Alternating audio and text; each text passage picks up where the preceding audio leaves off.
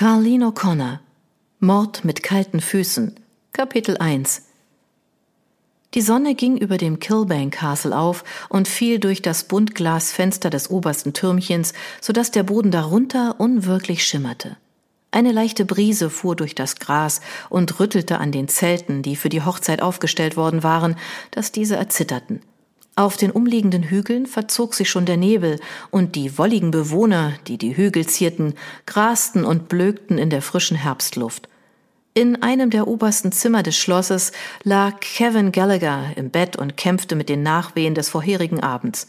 Die Feierlichkeiten vor der Hochzeit waren in vollem Gange und am Vorabend hatte der Alkohol ihm die Zunge gelöst. Als er schon torkelnd ins Schloss zurückgekehrt war, hatte er eventuell einige Leute der Cahill Donnelly Hochzeitsgesellschaft verärgert. Er blinzelte und starrte zur Decke hinauf, während er versuchte, sich das Desaster ins Gedächtnis zu rufen. Er hatte Paul Donnelly, dem Bräutigam, gesagt, dass nur ein Vollidiot eine hübsche Frau heiraten würde. Und Alice Cahill war nicht nur hübsch, Sie war absolut hinreißend. Obendrein war sie ein richtiges Model. Sie war mehr als nur eine Nummer zu groß für Paul Donnelly, und wenn sein Trauzeuge ihm das nicht sagen konnte, wer würde es dann tun? Bei einer hübschen Frau musst du ständig aufpassen, hatte Kevin auf dem Heimweg von den Pubs gelallt. Sie stolperten die Kopfsteinpflasterstraßen von Kilbane entlang, als die Vögel anfingen zu zwitschern und der Rhythmus vom Typen, der im O'Rourke's die Spoons gespielt hatte, ihm noch im Kopf herumspukte. Eine hässliche Frau ist die richtige Wahl. Man braucht nie Angst zu haben, sie zu verlieren. Und dieser Schwiegervater, wer bei klarem Verstand, würde mit Colin Cahill verwandt sein wollen. Wenn ich du wäre, würde ich mich aus dem Staub machen und mir so ein Jammerleben ersparen, Kumpel. Oh, halt den Rand, hatte Paul gesagt. Du bist völlig fertig. Würde Alice dich noch heiraten, wenn sie von all deinen Geheimnissen wüsste? Kevin hatte Paul so fest auf den Rücken geschlagen, dass dieser strauchelte. Nachdem er sich gefangen hatte, war Pauls Blick wutentbrannt gewesen. Von was für Geheimnissen redest du? Na, ich könnte Alice die eine oder andere Geschichte über ihren zukünftigen erzählen, meinst du nicht? hatte Kevin gescherzt. Paul und er waren Sandkastenfreunde. Ich kann kaum glauben, dass ich dich zu meinem Trauzeugen gemacht habe. Paul hatte die Worte mit wutverzerrtem Gesicht die Straße hinuntergebrüllt. Er hatte ihn nur aufziehen wollen. War Paul wirklich wegen seiner Geheimnisse besorgt? Dabei konnten Pauls Geheimnisse wirklich niemanden schockieren. Wenn man einen Mann nicht etwas aufziehen konnte, bevor ihm die Fesseln der Ehe angelegt wurden, wann denn dann? Kevin hatte sich auch mit Colum Cahill verkracht, der Brautvater hatte bei einer Zigarre hinter dem Schloss gestanden und der süßliche Rauchschleier hatte Kevin direkt zu ihm geführt. Callum stand in einem Labyrinth aus Sträuchern und hielt in einer Hand die Zigarre, in der anderen ein Glas Jameson. Die Eiswürfel klirrten und die Grillen zirpten. Der runde Mond stand tief und am Himmel funkelten die Sterne wie Diamanten.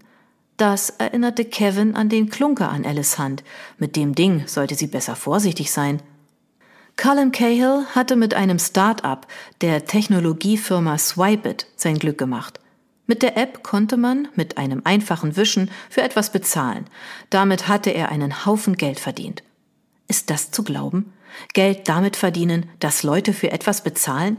Was für eine verrückte Welt. Kevin hatte versucht, mit dem reichen Sack übers Geschäft zu reden, denn er hatte selbst eine gute Idee für eine neue App namens Alibi. Wenn die Alte mal fort war und der Mann sich anderweitig vergnügen wollte, kann er ihr ein gefälschtes Selfie schicken, wie er die Wäsche macht. Natürlich würde sie dann erwarten, dass die Wäsche gemacht war, wenn sie nach Hause kam, aber jede neue Idee musste erst ausgefeilt werden. Erst als er fast bei ihm stand, bemerkte er, dass der reiche Sack telefonierte. Mach es einfach, schick die Bestätigung ans Schloss. Wie schön, wenn man die Leute zu solch einer Uhrzeit morgens schon durch die Gegend kommandieren kann. Die Arbeit schläft nie, richtig? Hatte Kevin ihm zugerufen. Der alte Tyrann war herumgewirbelt. Was stimmt denn mit dir nicht, dass du dich so an einen heranschleichst? Ich gehe nur ein paar Schritte spazieren, genau wie Sie.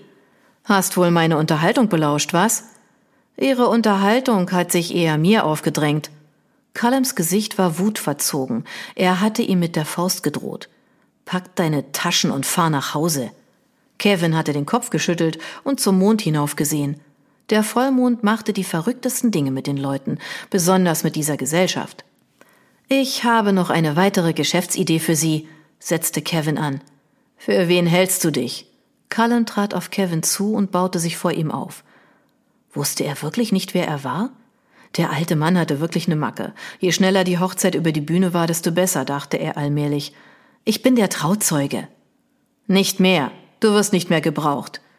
Callum warf einen Blick über die Schulter und Kevin fuhr herum, wo er Paul stehen sah, der mithörte. Callum deutete auf Paul. Hast du das gehört? War das klar und deutlich genug? Callum stürmte davon. Paul starrte seinem zukünftigen Schwiegervater mit offenem Mund nach. Als er sich vom Schreck erholt hatte, drehte er sich zu Kevin um. Was hast du getan? Kevin riss die Arme hoch. Ich bin unschuldig, hatte nicht einmal die Chance, ihm meine Idee zu unterbreiten. Du machst es nur noch schlimmer, sagte Paul. Halt dich um Himmels willen da raus. Dann wirbelte er herum und stürmte davon. Kevin wusste nicht, wie er das verstehen sollte, aber er fühlte sich schlecht. Apropos schlechte Entscheidung, eventuell hatte er die Mutter der Braut angebaggert? Susan Carroll war die Stufen zu den Gästezimmern heruntergekommen, als er gerade hochwankte. Er musste sie erschreckt haben, denn sie schrie auf, als sie ihn sah. Sie hatte wie eine Frau gewirkt, die sich hinausschlich. Kevin hatte ihr in den Hintern gezwickt und ihr eventuell sogar einen Kuss auf die alternden Lippen gedrückt. Ach, wobei eine Frau in Susan Cahills Alter ihm für die Aufmerksamkeit eigentlich ja danken sollte, und er wusste, von wem Alice Cahill ihr gutes Aussehen hatte. Suzanne war reif, aber man konnte die Überreste ihrer vergangenen Schönheit noch sehen. Die Cahill-Frauen waren groß, verdammt groß. Es gab noch mindestens eine weitere Person, mit der er sich am Vorabend angelegt hatte. Aber mit wem? Ach, verflucht. Er konnte sich nicht erinnern. Alice, der wunderschönen Alice? Er hatte sie doch nicht verärgert. Nein, sie war ja nicht einmal dabei gewesen. Sie hatte auf ihren Schönheitsschlaf bestanden, was vollkommen albern war. Brian? Der quengelige kleine Hochzeitsplaner? Möglich. Jeder, der mit kleinen bunten Einstecktüchern im Jackett herumlief, verdiente es, ein wenig aufgezogen zu werden.